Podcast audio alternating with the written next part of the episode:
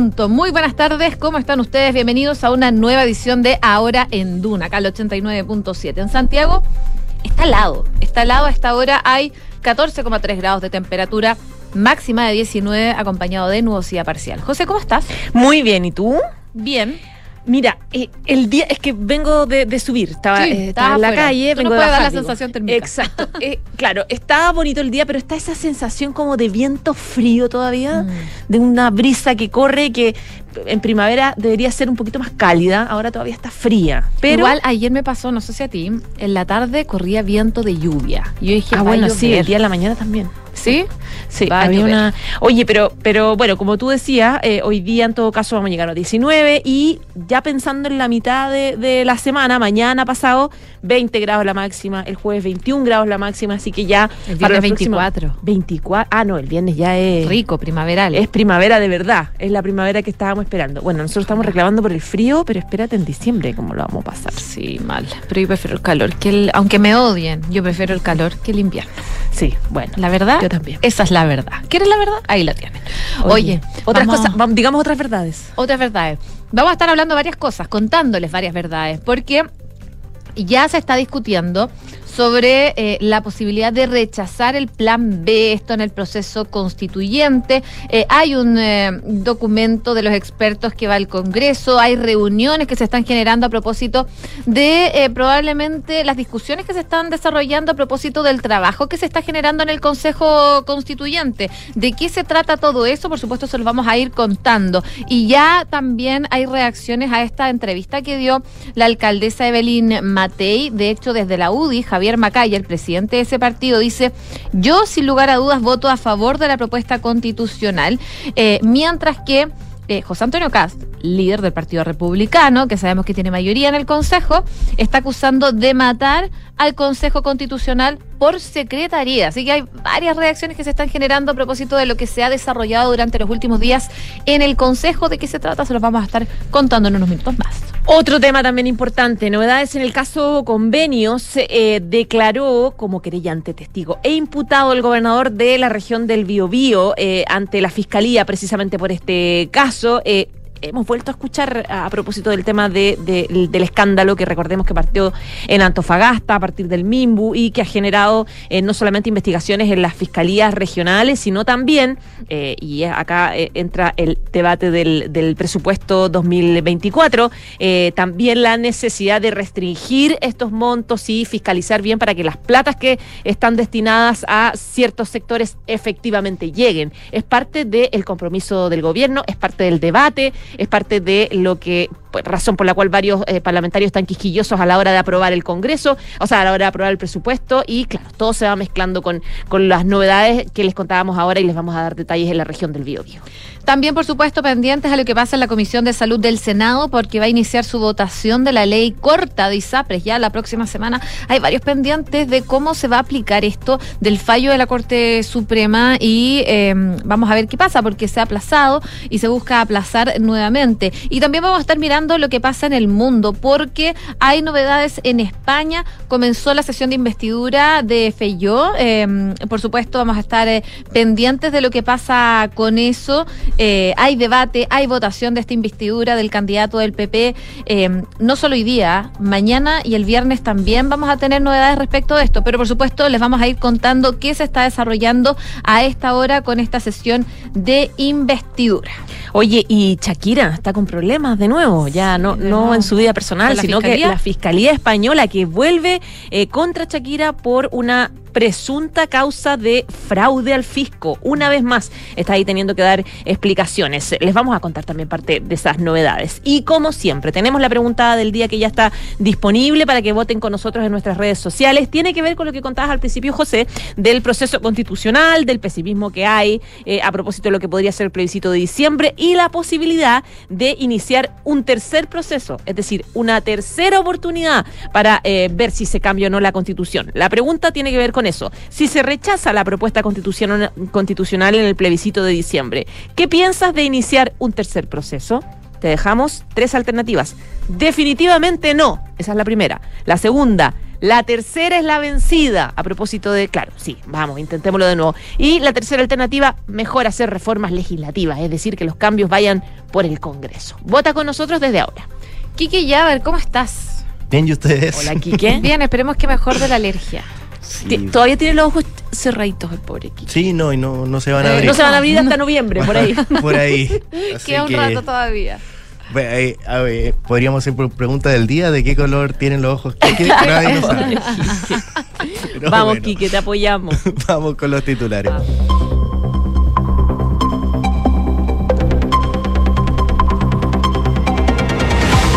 El presidente del Senado, el senador Juan Antonio Coloma, abordó hoy el actual proceso constituyente que se encuentra desarrollando las votaciones en el Pleno del Consejo Constitucional y aseguró que espera se haga el esfuerzo, el espíritu y el ánimo para que el proceso resulte, ya que cree sería deseable desde muchas perspectivas.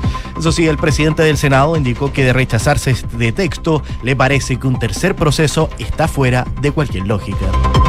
La ministra del Interior, Carolina Toá, anunció el ingreso del proyecto que busca instalar fiscalías supraterritoriales en el país.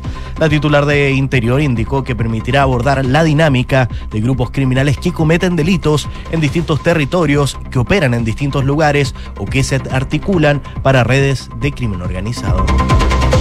La Superintendencia de Salud oficializó hoy que presentarán una solicitud ante la Corte Suprema para pedir una prórroga adicional para la implementación del fallo sobre la tabla de factores, ya que el plazo vigente vence a fines del mes de noviembre.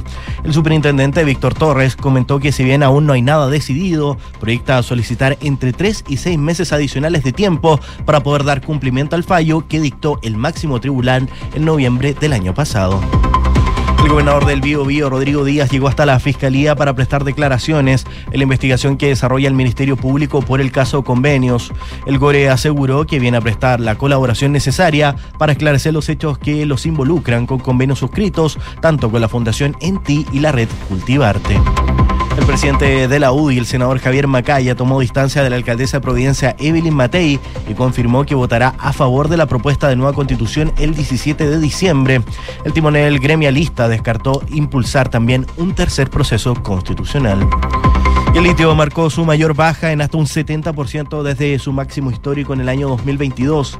La cotización del mineral no metálico está siendo afectada por la situación económica de China, el principal consumidor a nivel global.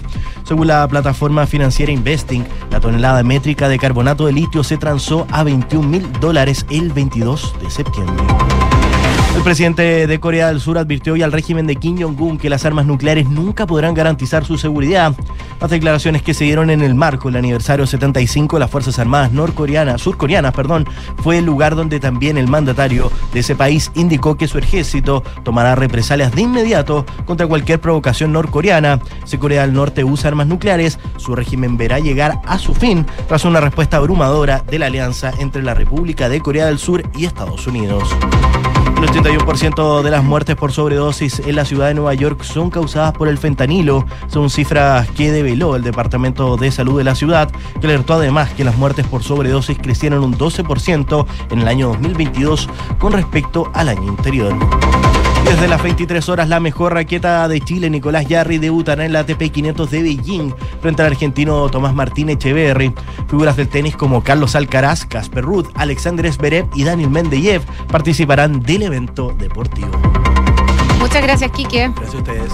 12 con 9 minutos. Partamos revisando lo que está pasando en el Consejo Constituyente, José. Vamos, lo que pasa es que, claro, eh, hay eh, preocupación en el mundo político en distintos sectores de manera transversal, no solamente por la falta de acuerdos que ha sido el resultado de las votaciones del Consejo Constitucional en los últimos días, en las últimas semanas, eh, donde el Partido Republicano ha avanzado eh, junto a Chile Vamos votando normas donde eh, no eh, ha concitado apoyos de todos los sectores, es decir, no, no ha habido apoyos transversales, por lo tanto hay esta sensación de que, eh, o por lo menos di- dicha desde el oficialismo, de que el Partido Republicano ha pasado un poco máquina en algunas de las iniciativas. Pero además hay una preocupación porque las encuestas van mostrando una suerte de desencanto, de agotamiento de la ciudadanía hacia el proceso constitucional en general. Ya lo decía la encuesta Academ, que decía que un 59%, un 59% se decanta por la opción en contra de cara al plebiscito de diciembre y un 21% solamente a favor. Y cuando parte... eh, y, cuando parte eh, reclamando o, opinando sobre el tema, plantea que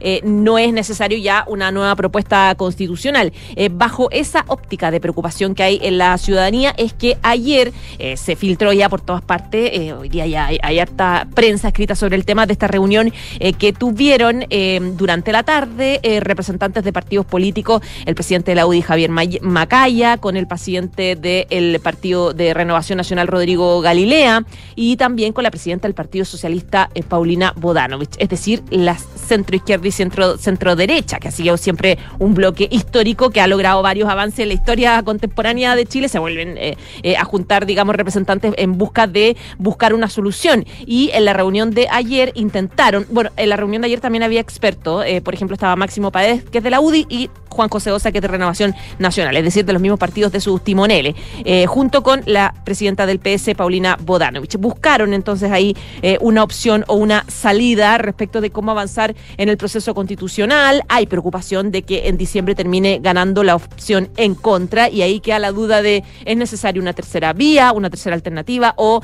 cerrar la puerta o hacerle caso a las encuestas que dicen ya, ya no es tema o eh, y ahí está el temor sobre todo sectores de la derecha que esto signifique también un, el riesgo de un nuevo estallido. Se habla de todo respecto de las consecuencias de que gane la opción en contra. En esa línea es que... Em, claro, sumó pelas a pelos a la sopa la declaración que hizo la, lo que tú mencionabas, la alcaldesa de la de Providencia de la UDI, Evelyn Matei, diciendo que es muy probable que fracase la propuesta de nueva carta fundamental y ella diciendo que no iba a, eh, eh, agotar su, su, su, capital político, en favor de eh, una opción a favor y que ella consideraba que era un mal proyecto, básicamente. Entonces generó un poco la escoba en la UDI, en Chile Vamos, donde no querían que la, el tema presidencial se mezclara con el tema constitucional. Eh, y eh, claro, ahí parte esta conversación donde se habló sobre la posibilidad de una tercera alternativa a través de la presentación de un proyecto de ley o un proyecto en el Congreso eh, em, que se vaya votando en función del documento que ya hizo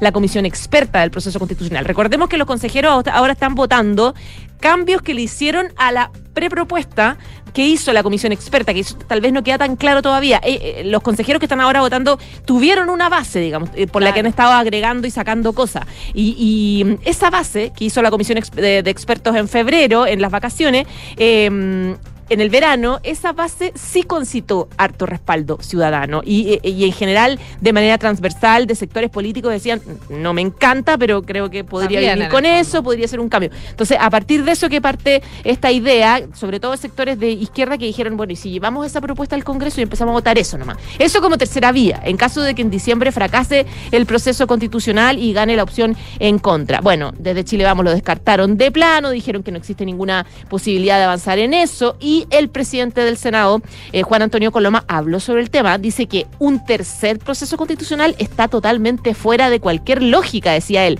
Él eh, planteaba que es verdad que nadie tiene asegurado el éxito. Lo que tengo claro dijo que un tercer proceso equivale a los equivalente a los actuales está fuera de cualquier lógica. Yo espero que haya capacidad de ponerse de acuerdo ahora y creo que hay espacio para hacerlo. Coloma planteó que esto no depende de un acuerdo entre sectores políticos. Los que deciden son los ciudadanos y las personas que tienen que votar eh, si están a favor o en contra el 17 de diciembre de una propuesta. Hay que dar espacio y hay que lograr un acuerdo, decía el senador respecto cerrando el es una opinión, digamos, por su parte, la alternativa de una tercera alternativa que sea legislativa en el Congreso. Es decir, plantea que si se pierde esta cuestión en, en diciembre se acabó, básicamente, porque la gente ya no aguanta más procesos ni debates constitucionales. Así que en eso están a la espera mientras el Consejo sigue votando. Bueno, y habló también a propósito de estas declaraciones que tú comentabas, José, de la mm, alcaldesa de Providencia, Evelyn Matei, que afirmaba que no pondría su capital político para aprobar el proyecto si las votaciones seguían con este mismo rumbo que hemos visto.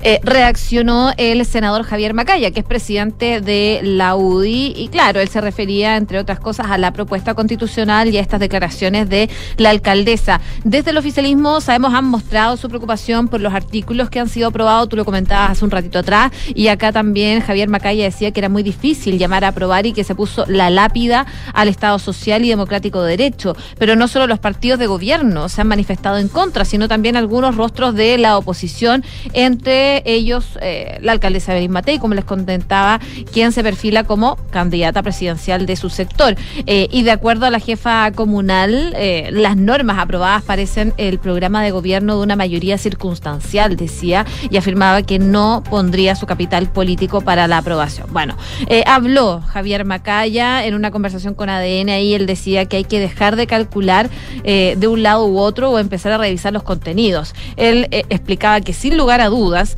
votó a favor de la propuesta constitucional. Él cree que esto da estabilidad a Chile y es capaz de cerrar el tema constituyente que lleva tanto tiempo, dice, distrayendo la atención política pública. Eso sí, decía que algunas cosas no deberían quedar en el texto final. Hay que ver que, por ejemplo, qué ocurre con las contribuciones, decía él, eh, y hay que garantizar o al menos tener la certeza que no se va a hacer innovación en materia de aborto en tres causales, eh, que ha sido uno de los temas más comentados probablemente durante los últimos días.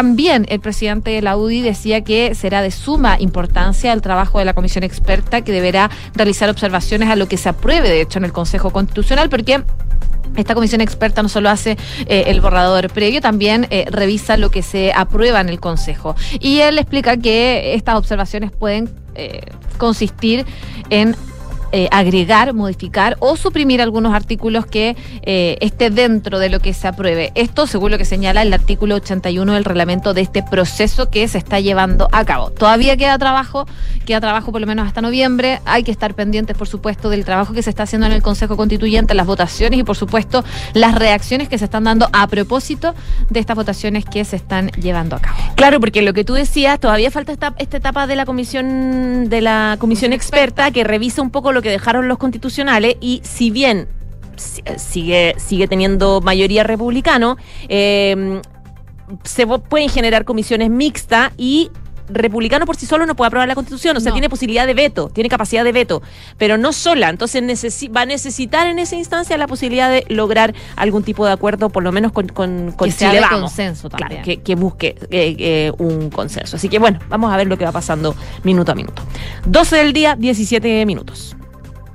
Vamos con otro tema. Eh, hoy Hablemos día del gobernador hizo- del. Exactamente. Hoy día hizo noticia el gobernador Rodrigo Díaz que se presentó por la mañana en la Fiscalía Regional en Concepción a prestar declaración en el marco del caso convenios. Eh, fue citado en calidad de imputado, de testigo y también de querellante. Él habló con los medios muy cortito, dice que iba a colaborar desde el primer día y que lo había dicho desde siempre y para responder a todas las preguntas que hagan en la medida de que, que sean de su conocimiento. Díaz figura como imputado en las investigaciones respecto a los convenios celebrados entre la gobernación y entidades como la Fundación Enti, que es la arista Lencería y la red Cultivarte de Coronel, además de otros contratos que también son cuestionados hacia la figura del gobernador. Además tiene calidad de testigo en las investigaciones vinculadas a las fundaciones Bon, eh, Bonomia, Club Adulto Mayor Coronel y Horizonte Ciudadano. Finalmente figura como querellante también en el caso relacionado con el convenio suscrito con la Fundación Mi Hogar Asuncionista, razón por la cual él fue entonces en esta jornada a declarar, como les digo, con eh, tres opciones, querellante, testigo e imputado. Él dice que eh, no, no tiene ninguna responsabilidad en alguna, en alguna mm, irregularidad, lo ha dicho en varias oportunidades que él quiere colaborar con la justicia y que eh, siempre le llegaron cientos de opciones eh, eh, de financiamiento desde varios convenios y que él iba eligiendo en función de, de, de la, de la necesidad, en función de la profesionalización de, de cada, de cada organización, por lo tanto él tiene todo para comprobar la inocencia de cualquier, de cualquier situación compleja que lo, que lo responsabilice. 12 con 19 minutos. En otras informaciones, hablemos de Nicolás Maduro. Ustedes dirán que tiene que ver Nicolás Maduro eh, en el ámbito nacional. Bueno, él afirmó que está en coordinación con los gobiernos de Colombia, Ecuador, Perú y nuestro país, de Chile, para la operación búsqueda, persecución y recaptura de los criminales que se escaparon de la cárcel de Tocorón, en el norte del país, luego de que eh, esta fuera intervenida la semana pasada por un equipo de 11.000 policías y militares. Él, eh, Nicolás Maduro, decía que han coordinado ya con estos gobiernos, incluido Chile, para que esta operación de búsqueda, persecución y captura sea internacional. Él sostuvo que algunos criminales, de hecho, lograron escapar gracias a un grupo de funcionarios corruptos que les avisaron de esta intervención. Sin embargo, resaltó que varios ya han sido recapturados y que los funcionarios responsables de esta fuga en Venezuela de un grupo de reos fueron apresados. Dice que se dieron a la fuga un grupo de reos. Lamentablemente esto ocurrió por culpa de funcionarios que alertaron sobre esta operación y enfatizó que ellos van a ser juzgados y castigados severamente. No obstante, Nicolás Maduro calificó de exitosa la culminación de la primera fase de la denominada Operación de Liberación Cacique, eh, llevado a cabo en el centro penitenciario de Aragua que es más conocido como el de Tocorón, la que se ha posicionado como un centro de operaciones criminal del Tren de un eh, grupo que ya es bastante conocido y que también se habla mucho acá en nuestro país. Y en ese sentido decía que en dos horas los funcionarios de Seguridad Ciudadana y la Fuerza Armada Nacional había tomado control total de las instalaciones de este centro penitenciario, en las cuales, según él, se... Em, encontraron 200 mujeres con sus hijos que vivían dentro del penal de manera irregular.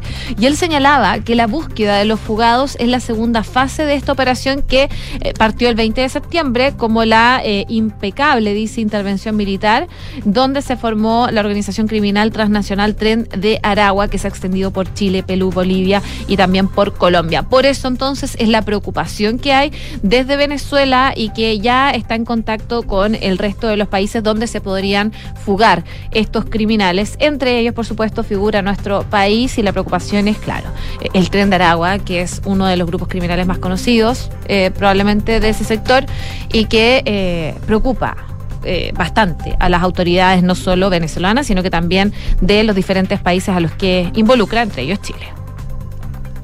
12 del día y 21 minutos. Cambiamos de tema. El, ayer conversábamos con el presidente del, de la Comisión de Salud del Senado en el Dunan Punto, el senador Castro, quien hablaba de la preocupación que hay en el sector por el tema de las ISAPRES, porque eh, aún no avanza como eh, debería la ley corta de ISAPRE. Recordemos que hay un trabajo que, están haciendo, que está haciendo la Comisión Técnica Asesora para la Comisión de Salud del Senado, que están tratando de diseñar esta ley corta que eh, pueda concretar la aplicación del fallo o, un poco dar las líneas de cómo implementar el fallo que dictó la Corte Suprema en noviembre de 2022 sobre la tabla de factores eh, sin dejar caer al sistema, que es lo que vienen reclamando y advirtiendo las ISAPRES ya hace varios meses. Y el senador eh, en esta entrevista que ayer planteaba que eh, él conversó con la ministra de Salud la semana pasada cuando ella estaba en en Estados Unidos, en el marco de la Asamblea General de Naciones Unidas, acompañando al presidente, y le planteó la necesidad de, em, de, de, nuevo plantear una prórroga a la Suprema en la implementación del fallo de noviembre de 2022,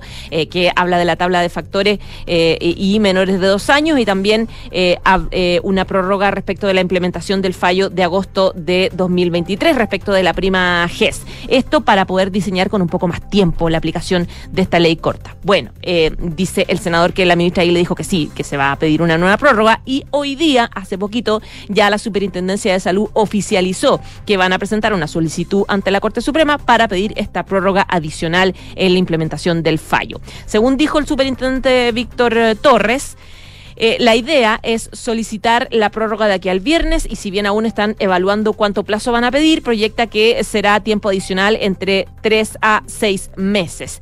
Él decía que formalmente el Senado se les requirió poder solicitar esta nueva prórroga anticipada a la Suprema, en el sentido de la necesidad que hoy día tiene el Congreso de poder seguir avanzando en lograr eh, tramitar esta ley corta y lograr diseñarla, como lo que estaba pidiendo la Comisión Técnica. Necesitamos tiempo para poder seguir diseñándola. Y frente a estos requerimientos, eh, dice el superintendente, se va a ingresar esa solicitud a la Corte Suprema para que esté al menos ingresada antes de la votación en general, que va a ocurrir la próxima semana en la Comisión de Salud del Senado. El senador Juan Luis Castro dijo, decía ayer en una sesión de la instancia de la Comisión de Salud que el próximo martes 3 de octubre se va a votar la idea de legislar de la ley corta de ISAPRE y ese mismo martes, si hubiese acuerdo, se va a pedir a la sala del Senado que puedan continuar con la discusión en particular eh, del proyecto en la Comisión de Salud Todo esto considerando que a fines de noviembre vence el plazo que ya fue extendido la primera vez y que dio eh, a la Suprema la, la posibilidad de implementar este fallo sobre la tabla de factores y que en paralelo la ley corta no ha tenido ningún avance en el Congreso. Además, una vez que sea despachada la Superintendencia de Salud también necesita un tiempo adicional para poder implementar todo lo que de ahí significa. Razón por la cual eh, se em, escuchó esta petición por parte de la moneda. Recordemos que, como les decía, la Comisión Técnica Asesora para la Comisión de Salud eh, la semana pasada planteó a través de una carta que les parece indispensable que exista una prórroga en la implementación del fallo eh, debido a el impacto financiero que podría generar no tener la ley lista ya acomodada y claro, de hecho ellos en la carta hablaban de que esto podría generar un colapso del subsistema privado y eso se atendió entonces y por eso el gobierno a través de la, de la Superintendencia de Salud ya confirma que eh, pedirá la prórroga a la Suprema. 12 con 25 minutos. Em, revisemos también lo que está pasando en otras zonas del país, específicamente con el volcán Villarrica, que presentó hoy día una clara fumarola en su cráter, desde donde eh, está expulsando ceniza volcánica. Y es que si bien durante días anteriores se registró clara actividad eh, volcánica, el humo que salió hoy día desde el gigante de la Araucanía tenía un tono o, un color más oscuro respecto a otros días. Y por eso el alcalde de Pucón, Carlos Barra, decía en un punto de prensa que este volcán tiene un comportamiento que ha sido impredecible, que hace mm, también manifestaciones por su cuenta y esta expansión de cenizas desde el cráter las hace cuando está en una etapa convulsiva, como la que tiene hoy día y en este momento, decía, y enfatizaba que las familias no se han evacuado y comentó que la ciudad sigue funcionando perfectamente con todas sus ofertas comerciales y turísticas. Ahora, el perímetro de seguridad del macizo pasó de ser de 500 metros a 8 kilómetros. Esto ocurrió el domingo y por eso el alcalde dice que eh, adelantó que en las próximas horas las familias que se encuentran próximas a esa ubicación van a ser notificadas por escrito para que ellos eh, asuman su propia responsabilidad si es que, eh, por supuesto, no quieren evacuar. También explicaba que no se puede realizar una evacuación obligatoria a excepción de que el sistema judicial ordene un desalojo, ya que eso se encuentra, eh, ellos se encuentran en su domicilio y no en la vía pública, por lo tanto no los pueden obligar a evacuar. solo se hace el aviso de que ellos salgan de sus casas porque se encuentran dentro de este perímetro de 8 kilómetros. Pero claramente la preocupación que se ha visto producto de la actividad volcánica es alta. Hay alerta naranja, como les comentábamos ayer, y... Em, lo que dice el alcalde de Pucón es que el comportamiento del macizo ahora es impredecible. Esto por el volcán Villarrica, del cual estamos muy atentos de lo que vaya pasando minuto a minuto. Son las 12 del día y 27 minutos. ¿Nos vamos a la pausa o ya? Sí.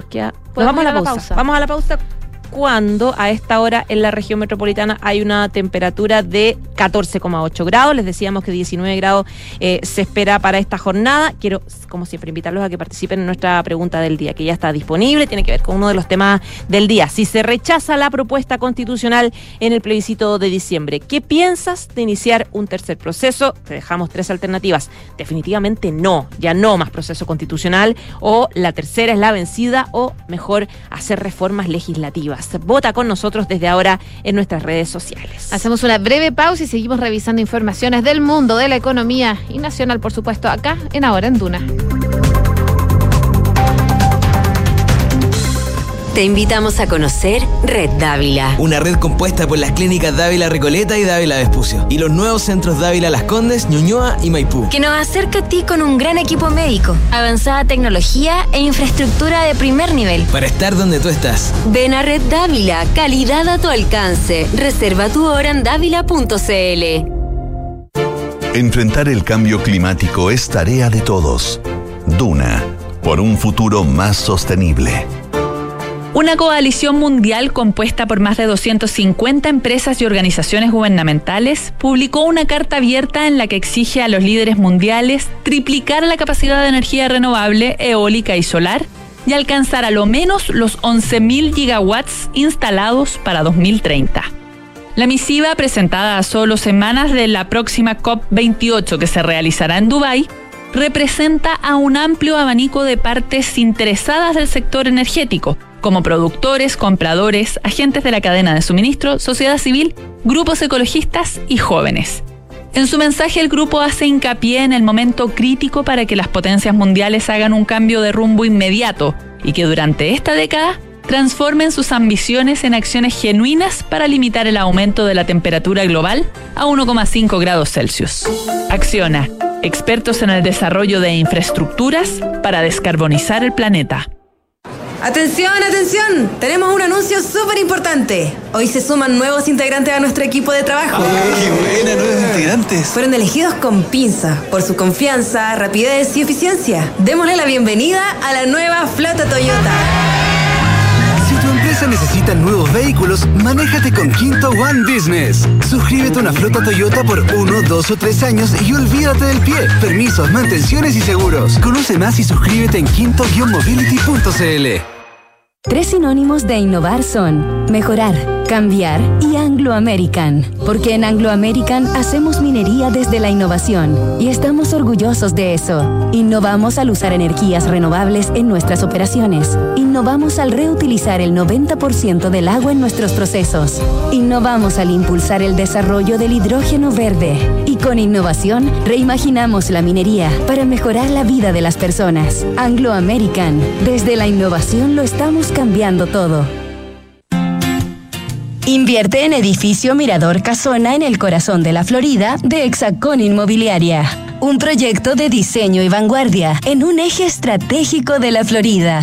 Con departamentos estudio, uno y dos dormitorios desde 2.300 UF y un mix de espacios verdes para sentir la naturaleza en medio de la ciudad. Invierte hoy en edificio Mirador Casona con los beneficios de Smart Invest. Arch Finance diversifica tus inversiones con cripto. ¿Sabías que portafolios de inversión que incluyen hasta un 5% de cripto duplican su rentabilidad anual según datos de los últimos 5 años? En Arch Finance te asesoramos para invertir de una manera segura en cripto a través de productos diversificados que pueden mejorar el rendimiento de tu portafolio. Cripto es mucho más que una moneda, es una nueva tecnología. Agenda una llamada con nosotros en arch.finance. Somos GTD y sabemos que cada empresa, sin importar su tamaño, tiene múltiples necesidades. Por eso, diseñamos soluciones que se adapten a sus desafíos y, por sobre todo, que nos permitan poner nuestra tecnología al servicio de cada una de sus metas. En GTD, creemos en las empresas y las acompañamos día a día, porque en el camino hacia el éxito vamos juntos. GTD. Hacemos que la tecnología simplifique tu vida. En septiembre visita los parques de la red de parques urbanos de Parquemet con estas recomendaciones. Te recordamos que no está permitido encender fuego ni hacer asados. Prefiere las zonas de picnic. Evita encumbrar volantines porque el hilo puede herir la variada avifauna que habita en nuestros parques. Vive la ciudad y cuidemos los parques de Parquemet.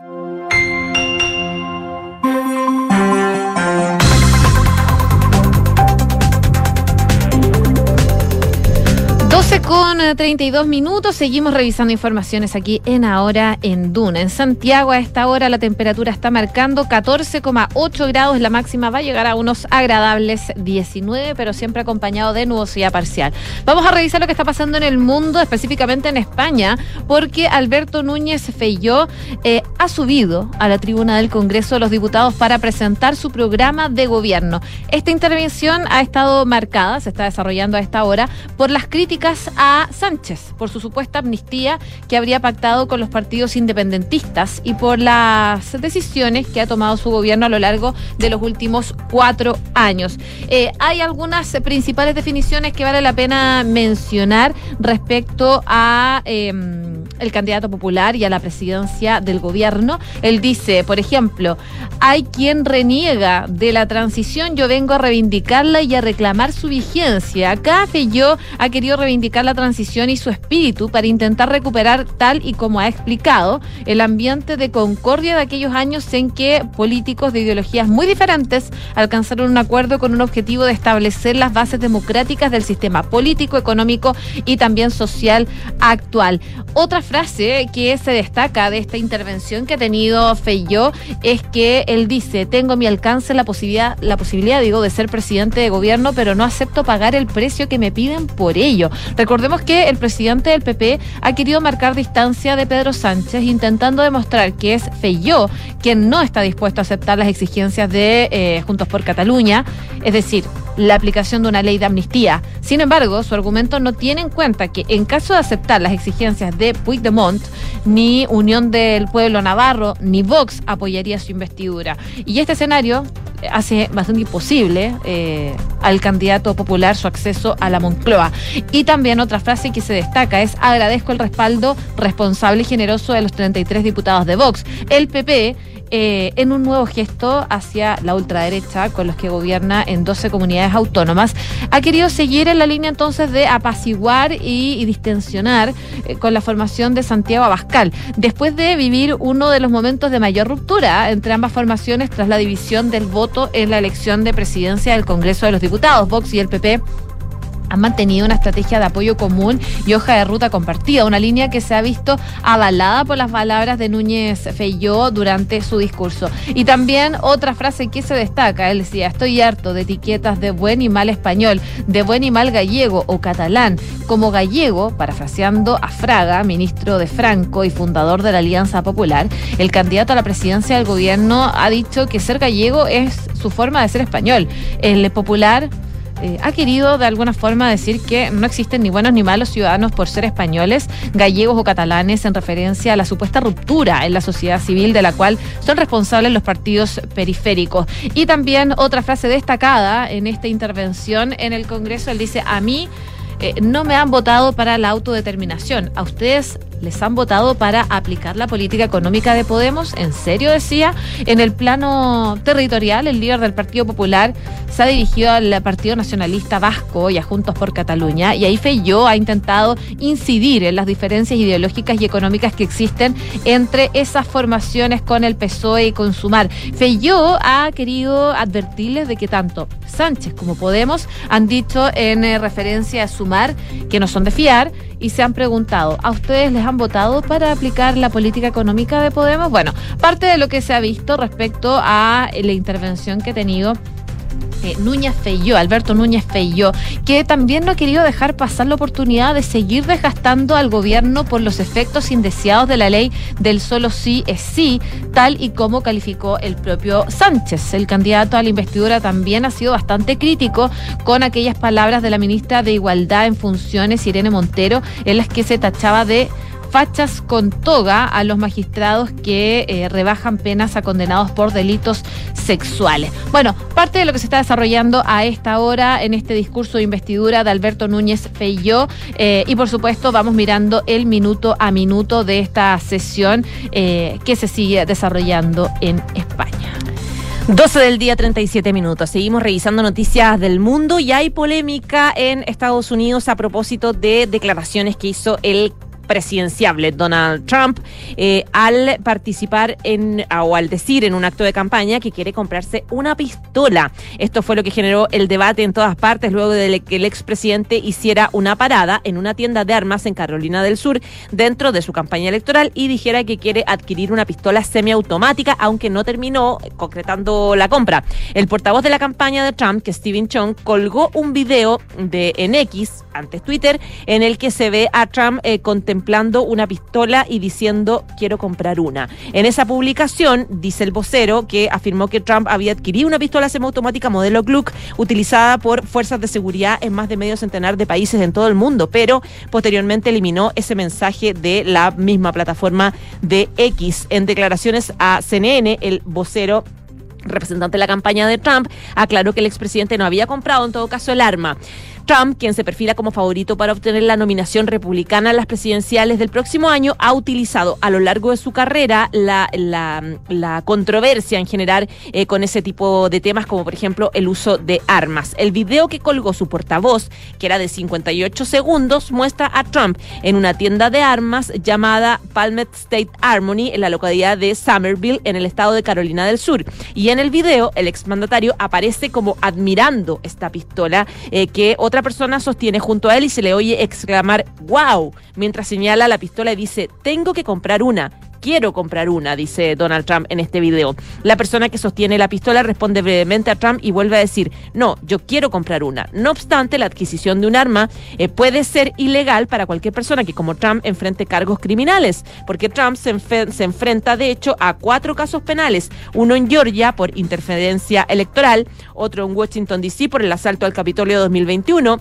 otro en eh, Florida por el mal manejo de material clasificado y finalmente uno también en Nueva York por los pagos a una actriz porno para silenciarla durante la campaña de 2016. Y tanto el candidato actualmente en las primarias republicanas como durante su tiempo en la presidencia, Trump siempre ha buscado presentarse como un defensor de la segunda enmienda de la Constitución de Estados Unidos que garantiza el derecho eh, de los estadounidenses a poseer eh, y portar armas. Eh, por lo tanto, luego de este video, que después, como les digo, lo bajó, hay bastantes críticas no solamente hacia él, hacia la figura de nuevo de defender el uso de armas, sino también a que eventualmente él no puede utilizar armas, no puede comprar armas debido a los procesos judiciales que enfrenta. 12 con 40. Y esto va con música. Pero claro, Para terminar el bloque internacional. Estamos escuchando a Shakira porque, de nuevo, Shakira, a pesar de su buen momento económico, no sé cómo será el personal, pero económico. Pero se le ve bien. Se le ve bien, se le ve bien. Se le ve recuperado. Eh, está pasando nudamente eh, por problemas con la justicia, porque la Fiscalía Española acusó a la cantante colombiana de haber defraudado Hacienda por más de 6 millones de euros en las declaraciones de renta y del impuesto al patrimonio en 2018, utilizando para ello un entramado societario con sede en paraísos fiscales. Así por lo menos lo sostiene el Ministerio Público Español en la querella que presentó hace tres meses contra la artista. Ella ya fue notificada en su casa en Miami, lo que dio pie entonces a que un juzgado de Barcelona abra una segunda causa contra ello por delitos contra la hacienda pública. No obstante, el gabinete de comunicaciones de Shakira eh, dijo a EFE, una agencia internacional, que ella no ha recibido eh, esta notificación en Miami, el domicilio oficial de la cantante sobre esta querella y resaltó que su equipo legal está centrado en la preparación del juicio que va a empezar el 20 de noviembre. Así que Shakira será juzgada ese día en la audiencia de Barcelona por defraudar por 14,5 millones de euros entre los años 2012 y 2014 y en otra causa que también se inició por una querella de la Fiscalía de Delitos Económicos en esa ciudad española. En esta ocasión, el Ministerio Público plantea su querella que la artista colombiana puede declarar como investigada por videoconferencia desde su casa en Estados Unidos, donde eh, sabemos se trasladó desde Barcelona luego de eh, terminar con el exfutbolista Gerard Piqué. Eh, en concreto, esta querella sostiene que la cantante defraudó a la agencia tributaria española por 5,3 millones de impuesto a la renta sobre personas físicas, que corresponde a ingresos que percibió en su gira de 2018, que se llama El Dorado, y por la cesión de sus derechos intelectuales. Y otros 773 mil euros en impuestos al patrimonio. Así que eh, complicada la situación de Shakira. De todas maneras, la denuncia de la Fiscalía menciona otras 17 sociedades instrumentales con sede en Holanda, Malta, Islas Vírgenes, eh, Británicas, Panamá, Bahamas, Miami, Nueva York y otras. Shakira está pendiente de este juicio, entonces, por otra querella de fraude fiscal, no es la primera en este proceso la fiscalía. Meses de cárcel. ¿Podría ir a la cárcel entonces Shakira? Bueno, vamos a ver qué pasa en el juicio. Está difícil, está difícil la cosa. Pero su equipo jurídico está trabajando ahí para defenderla. ya pues, 12 del día y 42 minutos. Nos vamos a revisar noticias económicas. Vamos con operadores financieros que están estimando que el IPC de 0,5% para septiembre y octubre advierten un recorte de tasa que sería de 75 puntos base para quedar en 8,75%. En cuanto al tipo de cambio, los encuestados esperan que el dólar esté en torno a los 895 pesos en los próximos siete días. El Banco Central informó de los resultados de la encuesta de operadores financieros luego de la reunión de política monetaria en septiembre de 2023, dentro de los cuales se destacó que la medida de los agentes anticipa un IPC del 0,5% para, eh, para septiembre y el mismo valor también para octubre. La Asimismo, de una tasa de política monetaria que bajaría a 8,75% en la reunión de octubre y un tipo de cambio en torno a los 895 en los próximos siete días. Con respecto a la estimación eh, que los operadores mantienen sobre el índice de precios del consumidor, el IPC, la mediana de los 59 consultados estima que esta tendría una variación mensual del 0,5% durante el mes de septiembre, con extremas de 0,4% y 0,6% sin cambio con respecto a la proyección anterior. Y este tema lo estábamos hablando antes de entrar al aire. Tiene que ver con Sabori, que decidieron solicitar el inicio de un proceso de reorganización para así evitar la quiebra. Lo que dicen desde la empresa, que su razón social es Ice Cream SPA, eh, pero se conoce más por eh, heladería Sabori, dice que la decisión se tomó porque eh, viven, al igual que muchas empresas del sector, un momento difícil de compromisos financieros provocados por el estallido social y la pandemia. Esa es la razón que ellos eh, dan para decir necesitamos eh, generar un proceso de reorganización. Esta solicitud se presentó ya al juzgado civil de Santiago y se aseveró que el objetivo es arribar a un acuerdo con sus acreedores destinados a reestructurar su pasivo y activo para el pago de las acreencias. Las consecuencias que generó el estallido social y la pandemia dicen que gatillaron el cierre total de sus tiendas, las alzas de los costos en logística, la mano de obra y también los insumos. Y según detalla em, el diario financiero, los pasivos de la empresa que maneja 117 locales y da trabajo a 818 personas superan los 15 mil millones de pesos. Y sus principales acreedores son Banco Scotiabank, Nestlé y Santander Chile. También em, dice que la firma pertenece al conglomerado Unifood, que reconoció que han tomado decisiones de dar inicio a este proceso de reorganización. Y en ese sentido, dicen que se ha realizado esfuerzos significativos para abordar la situación, llevando a cabo una reestructuración tanto en operaciones como en el ámbito financiero. Ahora, claro, estaba revisando que para la pandemia del coronavirus se apuntó a que el uso de mascarillas hasta octubre del 2022 afectó las ventas de esta firma en un 40%, porque claro, no podían, era difícil como bajarse la mascarilla para comerse, por ejemplo, un helado de barquillo eh, en un centro comercial. Entonces ahí dice que eso, el uso de la mascarilla afectó principalmente em, el consumo de los helados. Y en cuanto al estallido social, dice que 10 eh, de los locales que ellos tienen fueron totalmente vandalizados y que se motivó incluso el cierre de algunos locales debido a la contingencia. Así que les ha afectado bastante el último tiempo a Sabori que eh, decide finalmente iniciar este proceso de reorganización para evitar la quiebra. Y otra noticia también para cerrar el bloque económico, el dólar cotiza sobre los 900 pesos y alcanza su mayor valor desde noviembre de 2022. El precio del cobre continúa retrocediendo, reaccionando a la crisis en el sector inmobiliario que está viviendo China. Comenzó entonces hoy día el alza el dólar rompiendo la barrera de los 900, alcanzando su máximo valor en los últimos 10 meses, influido por el desplome del valor del eh, cobre. A las 9 de la mañana el billete verde crecía 8,55 pesos, cotizando en puntas de 908 vendedor y 907 comprador. No sé, José, si lo tienes por ahí para actualizar ahora, en este minuto. A esta hora está 903,45 pesos. Tiene una variación de 0,01% negativo. Eh, claro, porque tú decías que tuvo puntas más, más altas. A esta hora está 903,45 pesos el dólar. 12 con 47 minutos. Francesca Ravizza nos trae noticias del deporte. ¿Cómo estás? Muy bien, ¿y ustedes? Bien. Qué bueno.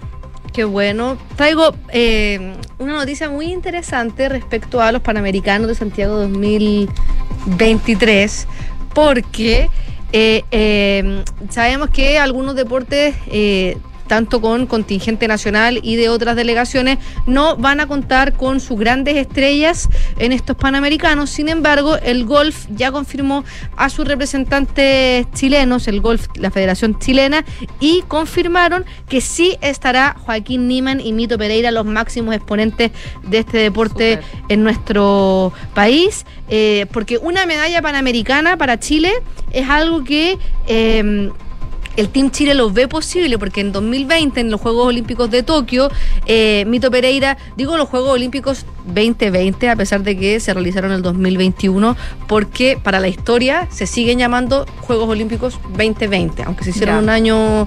No es que, no es que yo me haya desfasado. Eh, recordemos que eh, tuvo una, una definición por el bronce infartante Mito Pereira, que finalmente no pudo quedarse con la medalla y se quedó el chino Pan Cheng Tsung con el bronce en esos Juegos Olímpicos. Tanto Joaquín Niman como Mito Pereira, que recordemos ya no están compitiendo en el PGA, sino que están en la Leaf Golf, este torneo de Arabia Saudí, bastante criticado. Eh, ¿Se acuerdan también que habían llegado tanto la Leaf Golf como el PGA a un acuerdo? Eh, todavía no se ha sabido mucho más respecto a, qué va a pasar con este acuerdo entre la Leaf Golf y el PGA. Al- una comisión especial del del Senado de Estados Unidos se metió a ver cuáles eran los intereses de Arabia Saudita geopolíticos para meterse en el deporte, así que está todo bastante eh, complejo. Ellos siguen compitiendo en la Leaf Golf, vienen de eh, competir en el, en, el, en el torneo de Chicago. Niman tenía prometía por el título, no le fue muy bien, eh, tuvo una- un decepcionante sábado, no pudo revertir el último día y cerró bastante lejos en el puesto 18 con seis golpes bajo el par y Pereira eh, terminó dos, eh, con dos golpes bajo el par. Que les haya ido mal en Chicago no quiere decir mucho porque el golf es así, un día juega excelente, otro día juegan mal y, y no pasa nada, es así, o sea, no porque hayan tenido un mal torneo es un mal presagio para los panamericanos y eh, tras este torneo ahora les queda un torneo en Jeddah, en Arabia Saudita el 13 y el 15 de octubre y en Miami el 20, entre el 20 y el 22 de octubre y luego vienen a Santiago 2023 que va a ser eh, el jueves 2 y domingo 5 de noviembre en el Country Club eh, de Prince of Wales, que está en La Reina. Ahí va, Wales. ahí va a ser el, el, el golf en nuestro país eh, y en las mujeres, Carolina Alcaíno y Michelle Melandri van a ser las mujeres que van a representar a nuestro país. Ellas ganaron su lugar tras ganar en el selectivo que se disputó eh, también en el, en el country entre el 21 y el 24 de septiembre pasado y ellas dos quedaron. Si quieres jugar golf y no sabes dónde ¿Dónde? o piensas que es muy caro, ¿Ya? eh, desde marzo del 2021 la Federación Chilena de Golf está implementando un programa que se llama Iniciados y ofrece cupos gratuitos para aprender a jugar golf en distintos clubes. Son cinco en total de las regiones de Valparaíso, Metropolitana y Rancagua. Qué buena. Si quieren, paso este dato porque Sí, difusión porque- del deporte no es publicidad. ¿Y cuánto vale? Eh, mira, si tú quieres participar, te tienes que meter a chilegolf.cl y buscan ahí, eh, bueno, slash sitio, slash contacto, programa guion bajo iniciado, pero escriban programa iniciado Y Chile Golf. Y ahí les va a salir. Y yo me metí y tienes que pagar una inscripción de 25 mil pesos. Y ahí puedes postular para participar en y tener un cupo para poder participar en este programa que, eh, mirándolo en perspectiva, 25 mil pesos es una cuota súper pagable para poder aprender a, a- a un ¿Y deporte. ¿Te pasan los implementos? Te pasan todo para poder, es para aprender a jugar golf. Ya. Y después, si te animas, bueno, hay canchas públicas en nuestro país, pocas, pero hay, hay todo un, un ecosistema. También no tienes por qué comprarte todos los palos usados, o sea, nuevos, te puedes comprar palos Usados, sí. se pueden arrendar. Hay varias alternativas si es que alguien quiere eh, aprender a jugar golf. Eso con eh, los deportistas chilenos en los Panamericanos. Y también quería traerles hoy día una noticia que se aleja un poco del deporte nacional, pero que habla, eh, es muy interesante para el deporte femenino porque eh, hoy día Aston Martins, eh, en la escudería de la Fórmula 1, eh, anunció que Jessica Hopkins, ex piloto de las W, de la extinta W Series que tuvo tan solo tres años, se acabó por problemas económicos, se convirtió después de cinco años en la primera mujer en subirse a un Fórmula 1 y la primera en subirse a un Fórmula 1 actual. La última fue en 2018 la colombiana Tatiana Calderón que probó un Sauber eh, durante un filming day y después en otras oportunidades. Hopkins tiene 28 años, es británica y probó el AMR 21 con el motivo de unas pruebas realizadas en el circuito de Hungría el pasado 21 de septiembre. Ella cumplió su sueño, dijo eh, en, en el comunicado de prensa eh, tras haber dado un total de 26 vueltas en este circuito. Ella fue campeona británica del karting el año 2008 y es piloto embajadora de Aston Martin desde el año 2019 y desde el año pasado ya está eh, trabajando para poder subirse un Fórmula 1, había hecho muchas horas en simulador junto al equipo y dijo que no hay nada comparable a la aceleración y la frenada en Fórmula 1 y después de ver los datos estoy muy contenta con mi rendimiento. Dice que le costó mucho guardar el secreto porque hace varios meses le dijeron que se iba a subir un Fórmula 1 pero no lo podía eh, decir, contar. eh, y además fue una prueba súper satisfactoria porque cuando se subió eh, al, al Fórmula 1 empezó el circuito, tuvieron que suspender la prueba porque había, había mm, lluvias muy intensas y luego cuando retomó había algunos sectores de la pista que todavía estaban húmedas, por lo que eso en general complica mucho a todos los pilotos y tuvo una gran presentación. Tiene una historia bastante interesante eh, Hopkins porque eh, como muchos pilotos eh, este es un deporte muy caro y tienes que tener bastante patrimonio personal o si no grandes auspiciadores. Y a ella le costaba mucho eso. De hecho eh, entre el 2015 por ahí tuvo que dejar la Fórmula 4 porque no tenía plata para poder seguir compitiendo y se las ingenió y con sus habilidades de pilota.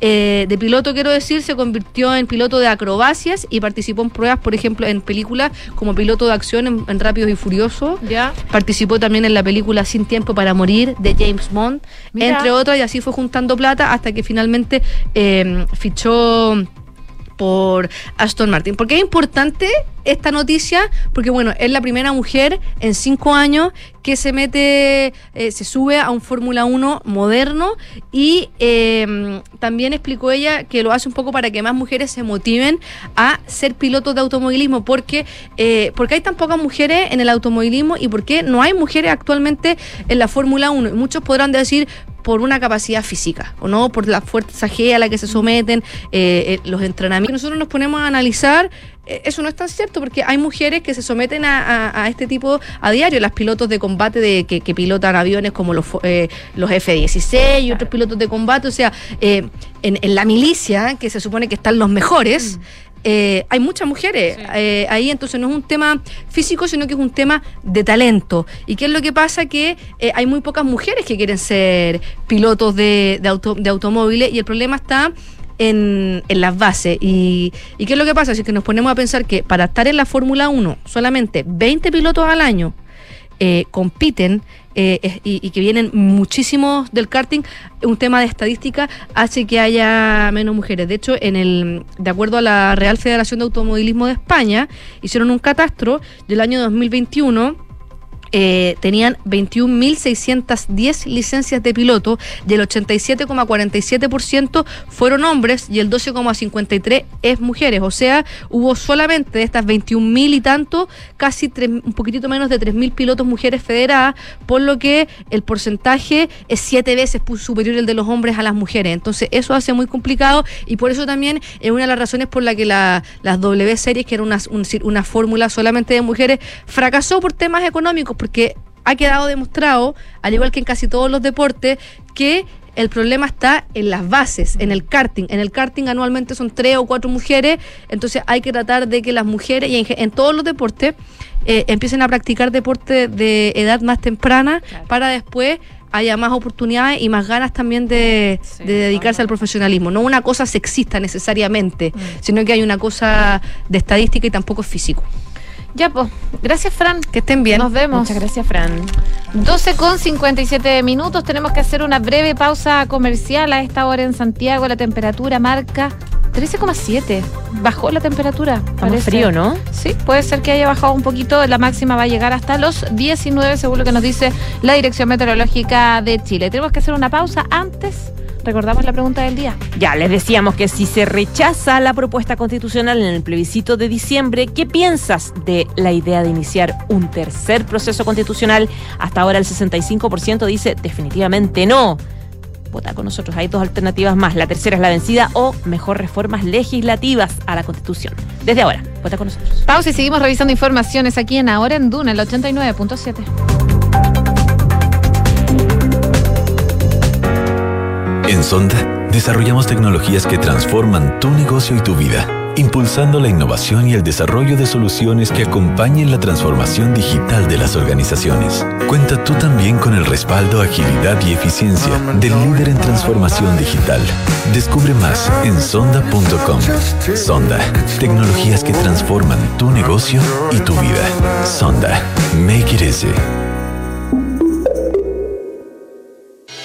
En Credicorp Capital nos centramos en ser aliados estratégicos de nuestros clientes para cumplir sus objetivos con nuestro portafolio de inversiones de carácter global. Siente la confianza invaluable de contar con asesores financieros que le agreguen valor a tus decisiones. Conoce más sobre nosotros en credicorpcapital.com. Las evidentes fallas de diseño y aplicación del sistema capitalista requieren de ajustes urgentes. ¿Es posible regenerar la armonía entre naturaleza, economía y bienestar social? Acción Empresas te invita al vigésimo tercer encuentro de desarrollo sostenible, a la raíz, en busca del equilibrio perdido. Miércoles 4 de octubre a las 8.30 horas. Inscríbete en www.accionempresas.cl. Invita a SQM. Auspicia Coca-Cola, Colbún y Transelec. En Cervecería AB InBev soñamos en grande para crear un futuro con más motivos para brindar. En Chile estamos hace más de 30 años con marcas legendarias como Corona, Budweiser, Stella Artois y Becker. Elaboramos nuestros productos con energía 100% renovable. Llevamos agua potable a más de 12 comunidades con escasez hídrica en el país y lideramos iniciativas de educación e inclusión laboral para mujeres y jóvenes. En Cervecería AB InBev, vamos por más. Conoce más en aveinbev.cl. Talana es la única app para los equipos de recursos humanos con todo integrado en un solo lugar para ti y tus colaboradores. Talana es una plataforma amigable e intuitiva, con más de 7 años digitalizando las áreas de recursos humanos. Atrae, contrata, compensa, gestiona y evalúa a tu equipo desde un solo lugar y cumple los objetivos de tu empresa. Conoce más en talana.com. Maca, ¿te pido un favor? ¿Qué pasó? Tengo una hora en el Centro Médico Plaza Gaña de la Alemana y tengo que hacerme exámenes. ¿Me acompaña? Obvio, si queda casi al lado de la casa. Clínica Alemana más cerca de ti. Estamos en Plaza Gaña, Chicureo, La Dehesa, Vitacura, Telemedicina. Y para tus exámenes de laboratorio clínico, tenemos siete unidades de toma de muestras en distintas comunas. Más información en clínicaalemana.cl. Clínica Alemana. Si es tu salud, es la alemana. Los fondos mutuos que buscas para cumplir tus objetivos están en Scotia, premiados este 2023 por Morningstar y Premio Salmón, por su sólida gestión con asesoría experta y trabajo colaborativo para tus metas de inversión. Hazte cliente y dale un impulso a tus proyectos.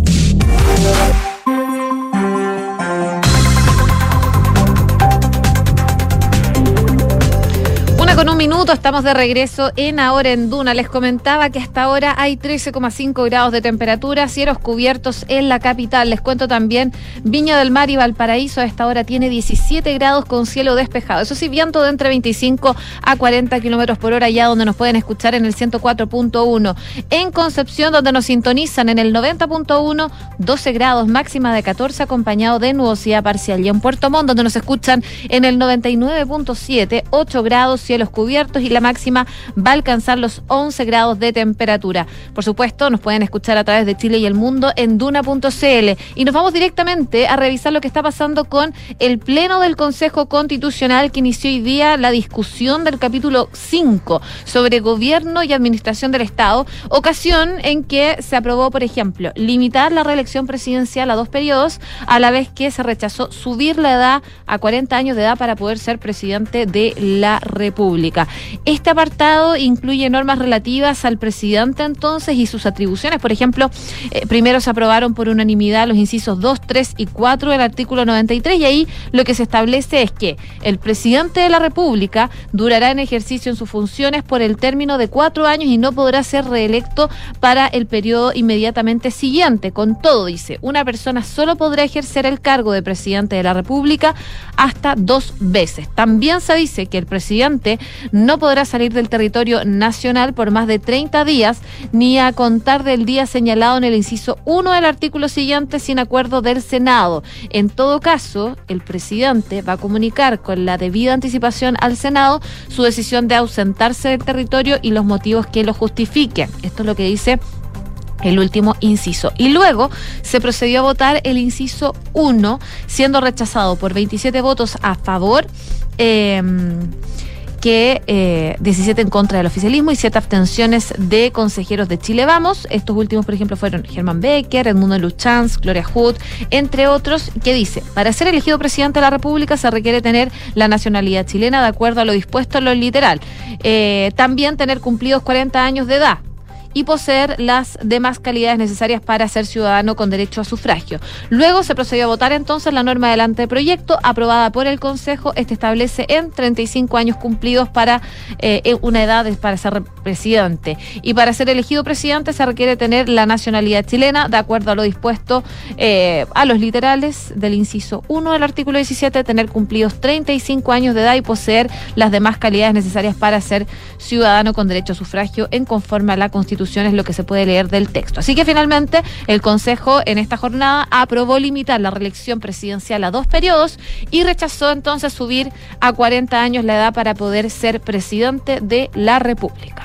Y a propósito también del proceso constitucional y de la preocupación que hay en distintos sectores políticos por los resultados de encuestas ciudadanas que hablan de una desafección de la ciudadanía hacia el proceso. De hecho, la última cadena hablaba de que un 59% se decanta por la opción de ir en contra, de ser rechazar el plebiscito de diciembre del próximo año a la propuesta de la Constitución y solo un 21 está eh, por eh, eh, votar a favor de esta iniciativa. A propósito de eso, varios sectores, sobre todo del oficialismo, han planteado la opción de una tercera vía, es decir, si se rechaza en el plebiscito de, de diciembre esta propuesta constitucional, iniciar una tercera opción de proceso constituyente. Bueno, eh, a propósito de esa idea, hay varios sectores que ya están diciendo que no, se cierra la puerta completamente. Eh, hoy, hace poco rato, el parlamentario y jefe de bancada de Renovación Nacional, Franz Sauerbaum, afirmó que si se rechaza el texto para una nueva constitución en diciembre, el 17 de diciembre, que es fecha del plebiscito, eh, simplemente se acabó el proceso y punto, decía.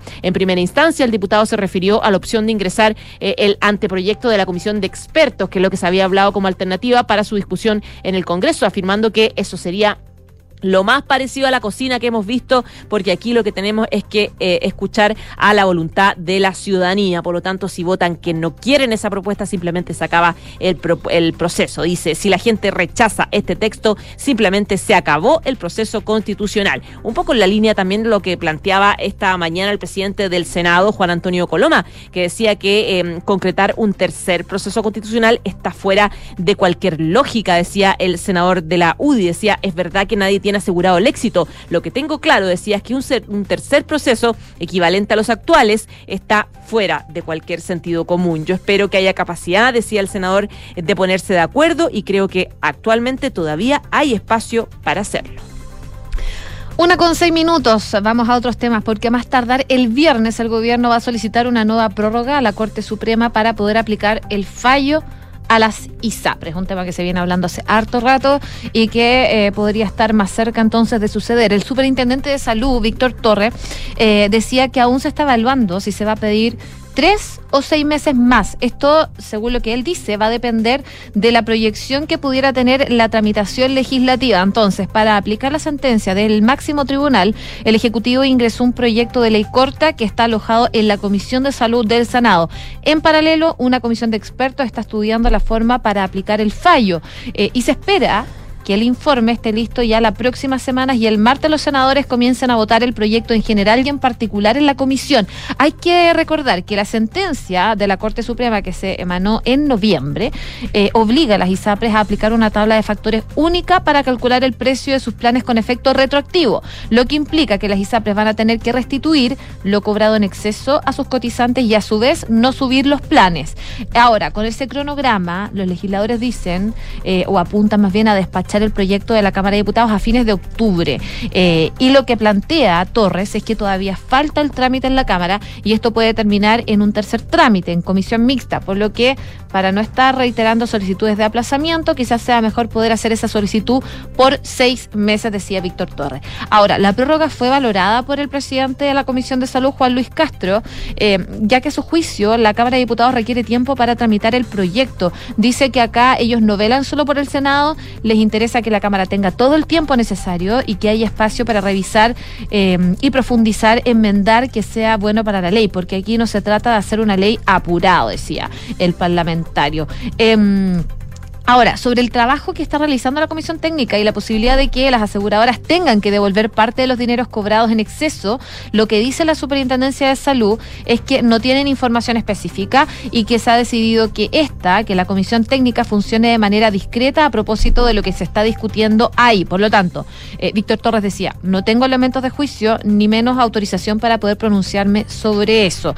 Mientras que el presidente de la Comisión de Salud, que les comentaba, Juan Luis Castro, decía que la Comisión de Salud del Senado jamás va a permitir que exista un perdonazo, eh, que exista una condonación o que exista abuso como el que ya la justicia ha comprobado a los usuarios. Si bien dijo que nadie puede adivinar lo que todavía no sucede, decía que aquí eh, van a haber devoluciones que va a haber dinero que va a significar rebajas en los precios de los planes y que eso va a tener plena aplicación en el muy corto plazo y que esto tiene como eje principal resguardar a las personas. Por supuesto, hay todavía personas que están esperando que se aplique esto porque eh, hay que implementar el fallo y esto se ha aplazado bastante porque todavía no se encuentra la forma de poder aplicarlo. Por eso eh, están viendo cómo hacerlo desde el gobierno y según lo que les comentaba, entonces van a pedir esta semana a la Corte Suprema una nueva prórroga para poder aplicar este fallo eh, contra las ISAPRES.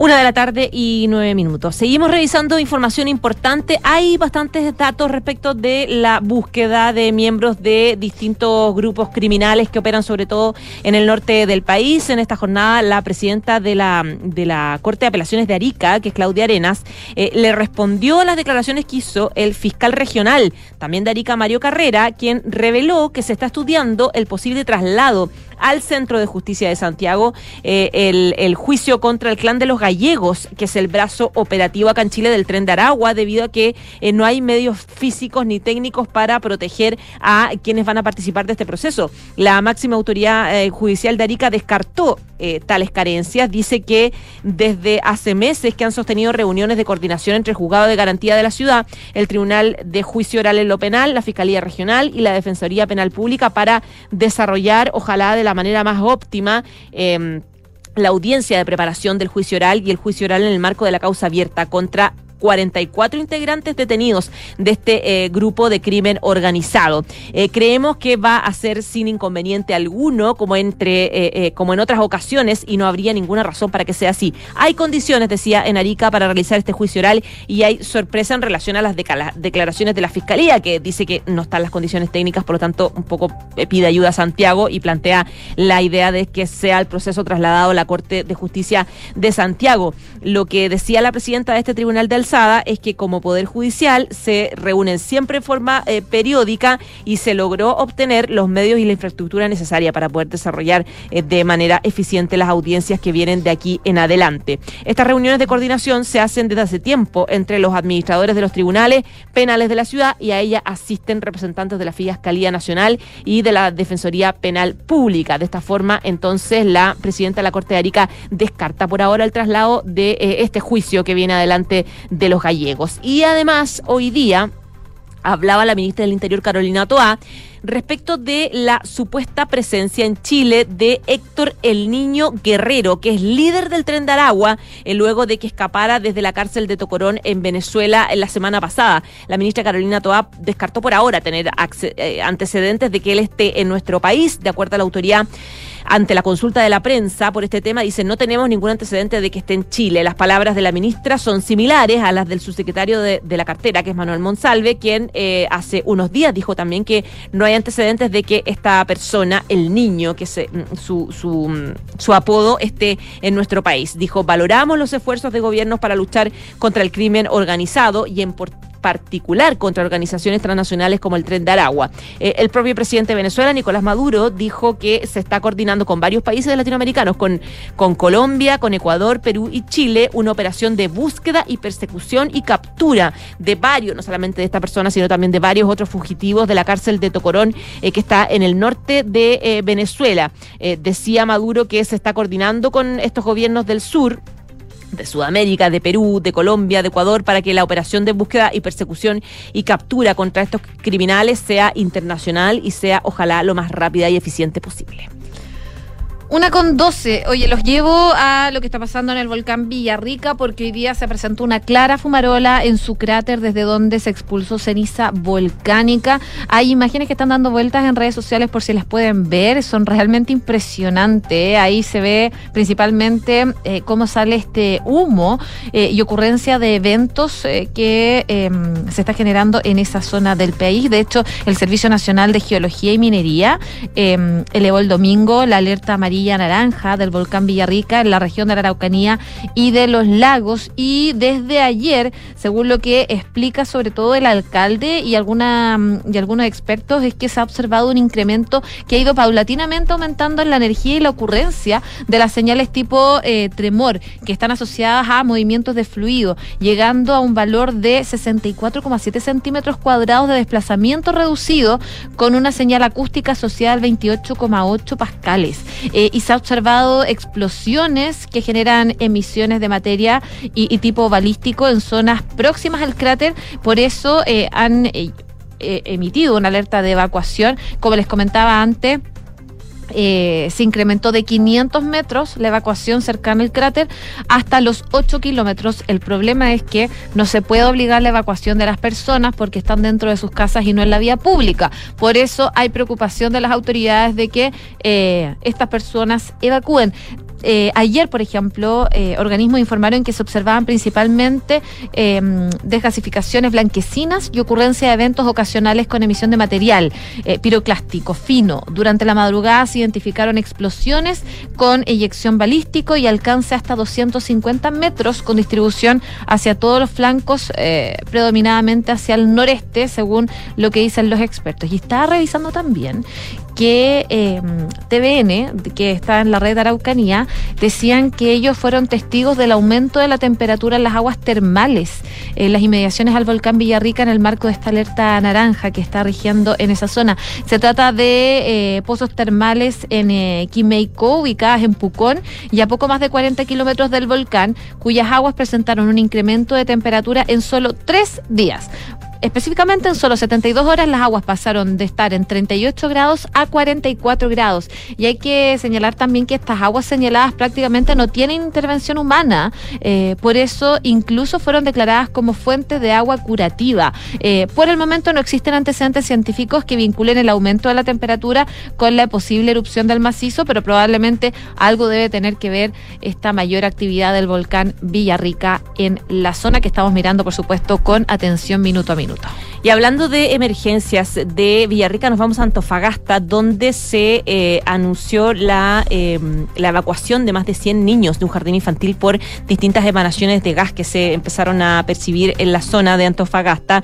Eh, de hecho, en total, cerca de 120 personas fueron evacuadas preventivamente desde un jardín infantil ubicado a un costado de la Plaza Bicentenario en la ciudad de Antofagasta por emanación de gas licuado. Un total de 102 niños, 22 funcionarios tuvieron que ser trasladados al cuartel de la compañía de bomberos, cuyo personal trabajó junto a la 60 compañía uh, del lugar. Las mediciones de bomberos no arrojaron parámetros anormales, por lo que se autorizó el reingreso de los niños y eh, adultos al domicilio. Pero, claro, más de 100 niños tuvieron que ser evacuados de este jardín por emanación de gas en Antofagasta.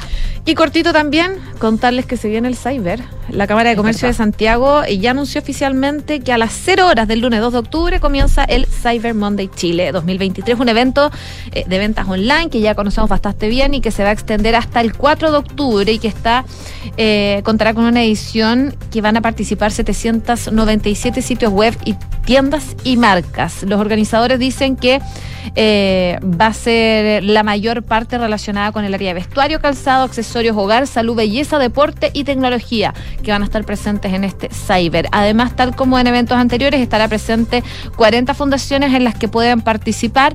Pueden ver desde ya el listado completo de las tiendas participantes en www.cyber.cl. Así que para los que tengan alguna compra pendiente, bueno, espérense unos días porque para que puedan aprovechar las ofertas y siempre el llamado es a, a comparar, Cotizar, a comparar los precios. Hay varias páginas web que pueden revisar. Ya pues, una de la tarde, 17 minutos. Ya está con nosotros Kiki Yavar, con toda la energía dispuesto a la riendo. Energía primaveral. ¿De qué estás riendo? Josefina está abrazando. Ah. Cyber, Cyber Day. Está Cyber. Está abrazando, abrazando el cyber. Sí. Bueno, vamos con los Vamos. titulares.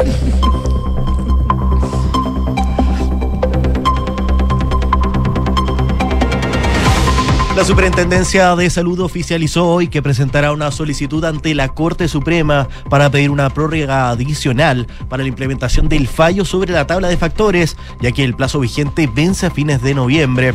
El superintendente Víctor Torres comentó que si bien aún no hay nada definido, proyecta solicitar entre tres y seis meses adicionales de tiempo para poder dar cumplimiento al fallo que dictó el máximo tribunal en noviembre del año pasado. Presidente del Senado, el senador Juan Antonio Coloma, abordó hoy el actual proceso constituyente que se encuentra desarrollando las votaciones en el Pleno del Consejo Constitucional y aseguró que espera que se haga el esfuerzo, el espíritu y el ánimo para que el proceso resulte, ya que cree sería deseable desde muchas perspectivas. Eso sí, el presidente del Senado indicó que de rechazarse el texto, le parece que un tercer proceso está fuera de cualquier lógica. En el marco de las votaciones en el Consejo Constitucional, el Pleno del órgano redactor rechazó el artículo para aumentar a 40 años la edad mínima para postular a ser presidente de la República. Varios consejeros de Chile Vamos se abstuvieron a la iniciativa en la norma que buscaba aumentar la edad del mandatario y tras esto se aprobó la norma del anteproyecto que establecía los 35 años cumplidos. La ministra del Interior, Carolina Tobá, anunció el ingreso del proyecto que busca instalar fiscalías supraterritoriales en el país. La titular de Interior indicó que permitirá abordar la dinámica de los grupos criminales que cometen delitos en distintos territorios, que operan en distintos lugares o que se articulan para redes de crimen organizado. El gobernador del Biobío, Rodrigo Díaz, llegó hasta la Fiscalía para prestar declaraciones en la investigación que desarrolla el Ministerio Público en el marco del caso Convenios. El GORE aseguró que viene a prestar la colaboración necesaria para esclarecer los hechos que los involucran con los convenios suscritos con las fundaciones Enti y Red Cultivarte. El Colegio Médico denunció la suspensión de cirugías en el hospital de Iquique por segundo día consecutivo por falta de insumos médicos. A través de un comunicado de prensa, el gremio indicó que esta situación es grave, ya que el tiempo en el cáncer es clave para tratar la enfermedad y lamentan haber llegado a esta situación por falta de presupuesto, donde exigen también a las autoridades sanitarias actuar con urgencia. Juicio irá el hijo del presidente de Colombia por la acusación de enriquecimiento ilícito y lavado de activos. Tras su detención, Nicolás Petro Burgos reconoció, según la fiscalía, que recibió dinero de un ex narcotraficante para la campaña del actual mandatario del país, Gustavo Petro. La arquera de la selección chilena Cristiane Endler contó que existen conversaciones avanzadas con su club, el Olympique de Lyon, para conseguir que forme parte del plantel de La Roja durante los Juegos Panamericanos de Santiago 2023. La portera nacional, nominada nuevamente al premio de Best de la FIFA, indicó que la idea es tampoco poner en riesgo la Liga de Francia por venir, pero está en conversaciones avanzadas y espera que funcione por las pocas instancias de entrenamiento que le quedan de cara a estos Juegos. Muchas gracias, Kike. Gracias a ustedes. José, revisamos la pregunta del día. Revisemos la Los pregunta. resultados. Exacto, los resultados. Bueno, está todavía la gente votando. A esta hora en radio, en arroba Radio Duna, si se rechaza la propuesta constitucional en el plebiscito de diciembre, ¿qué piensas de iniciar un tercer proceso? El 66% dice definitivamente no, el otro 17% dice la tercera es la vencida y el otro 16% dice mejor reformas legislativas al proceso constitucional. Es decir, la mayoría dice que ya basta con procesos constitucionales si es que falla el de diciembre. Y yo les cuento que Dicor Capital es un holding dedicado a la prestación de servicios financieros con presencia en Colombia, Chile, Perú, Estados Unidos y Panamá. Conoce más en credicorcapital.com. Y la transformación digital de tu empresa nunca estuvo en mejores manos. En Sonda desarrollan tecnologías que transforman tu negocio y tu vida, innovando e integrando soluciones que potencian y agilizan tus operaciones. Descubre más en sonda.com, Sonda Make It Easy. Una de la tarde, 21 minutos, ya nos vamos, pero quédese con nosotros. Viene Bárbara Espejo con sus cartas notables y, por supuesto, una nueva edición de Información Privilegiada. Buenas tardes.